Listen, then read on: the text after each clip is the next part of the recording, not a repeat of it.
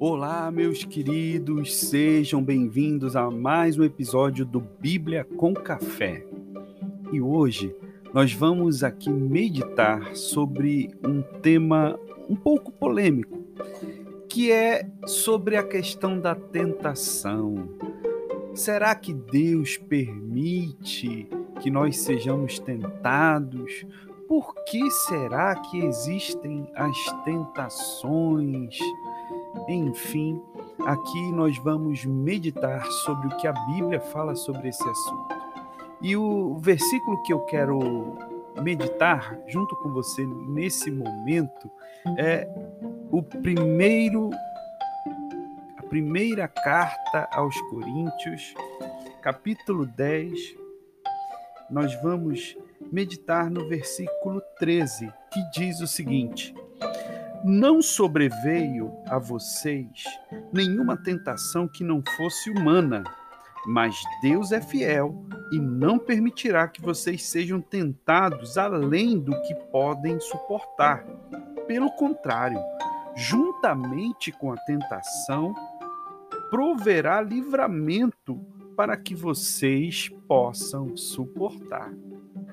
Esse texto nos traz algumas revelações muito interessantes. Na verdade, esse texto nos dá uma base para refletirmos e analisarmos algumas situações da nossa vida e alguns posicionamentos nossos.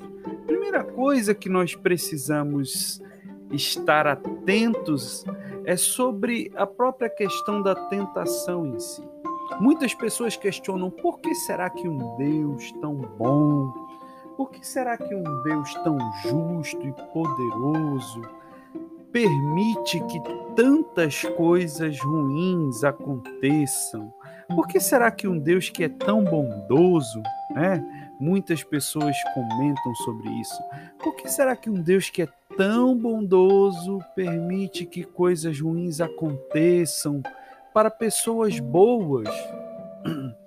E o grande problema com essa afirmação que eu acabei de falar, né, que muitas pessoas dizem por aí, em primeiro lugar, é que essas pessoas boas são pessoas boas segundo os nossos próprios padrões, né?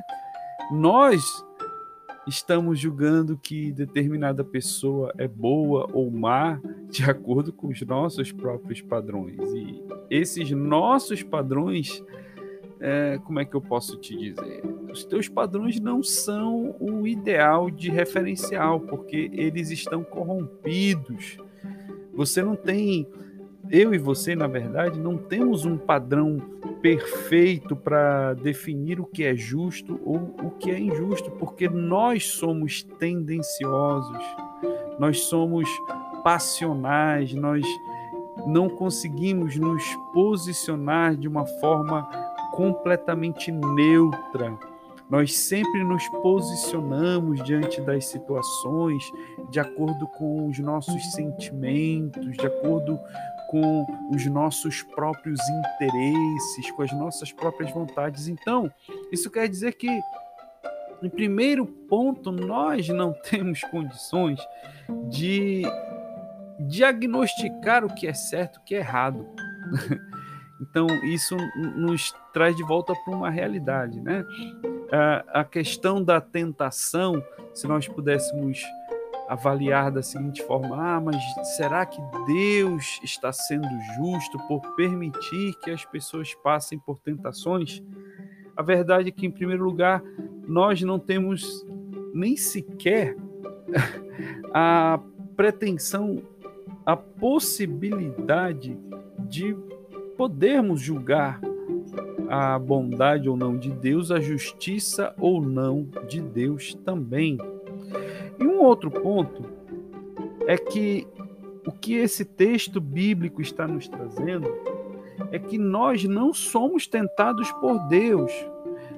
Mas se nós pararmos para avaliar e analisar de uma forma bem racional e neutra, né? o mais neutro que nós conseguimos É claro que nós não, como eu falei ainda agora, nós não conseguimos ser completamente neutros. A gente sempre vai ser tendencioso para os nossos interesses, para os nossos pensamentos, mas se a gente conseguir analisar de uma forma mais objetiva, sem levar muito em consideração essas questões sentimentais, nós somos sempre tentados pelas nossas próprias vulnerabilidades.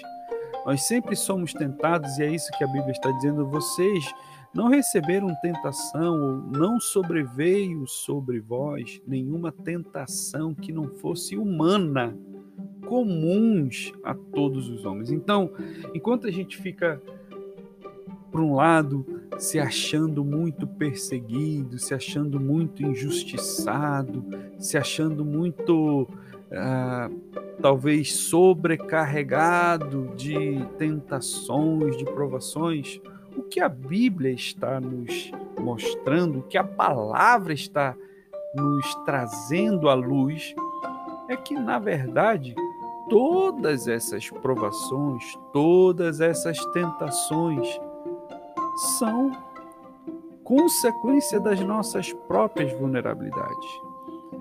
Não adianta a gente querer dizer, ah, por que, nossa, por que Deus permitiu a pessoa que está fa querendo fazer uma dieta, às vezes joga a culpa por, por não conseguir fazer uma dieta, por não conseguir manter um programa né, saudável, alimentar, às vezes a pessoa joga a culpa nos outros. Ah, eu tento fazer uma dieta, mas aparecem tantas comidas, as pessoas trazem tantas comidas gostosas. Ah, por que, meu Deus? E, e, e na verdade, a culpa não é das pessoas ou das comidas que estão perto, né, das comidas que estão disponíveis, por mais gostosas e saborosas que elas sejam, a, a grande culpada é a própria pessoa que permite que a sua vulnerabilidade fale mais alto do que a sua determinação, do que a sua vontade.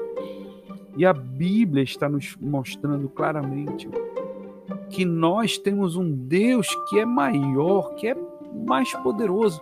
E nós temos uma escolha, nós temos uma decisão de pegar toda essa sensação, toda essa vontade, todos esses desejos e colocarmos isso diante de Deus. E, de fato, nós podemos receber do nosso Pai esse auxílio. Então, hoje, querido, preste muita atenção. Se você está talvez querendo encontrar um culpado né, para as suas, é, suas falhas, para as suas vulnerabilidades, olhe para dentro de você mesmo. Seja sincero, quanto antes você enfrentar as suas fraquezas, as suas próprias vulnerabilidades, você vai ter condições de realmente encontrar a força no lugar certo, em Deus, quando nós reconhecemos as nossas próprias limitações e vulnerabilidades, nós também nos abrimos para receber a força, o auxílio e o sustento do nosso Deus poderoso. Assim como nenhuma tentação ela vem da parte de Deus, é como se Deus estivesse querendo te tentar. Não, a Bíblia fala também: ninguém diga que é tentado por Deus, porque Deus a ninguém prova, Deus a ninguém fica testando, Deus não tem prazer em ficar, sabe, é, de uma forma sádica, mostrando para as pessoas o quanto elas são imperfeitas. Pelo contrário, Deus está sempre pronto para fortalecer e nós é que com a nossa própria arrogância, a nossa própria soberba, nos desviamos e nos afastamos do auxílio dele. Então hoje, querido, conte com esse auxílio poderoso do teu Deus que te ama, do teu Deus que está sempre pronto para te ajudar, para te auxiliar e seja renovado na presença do nosso Senhor. Um grande abraço, até o nosso próximo encontro.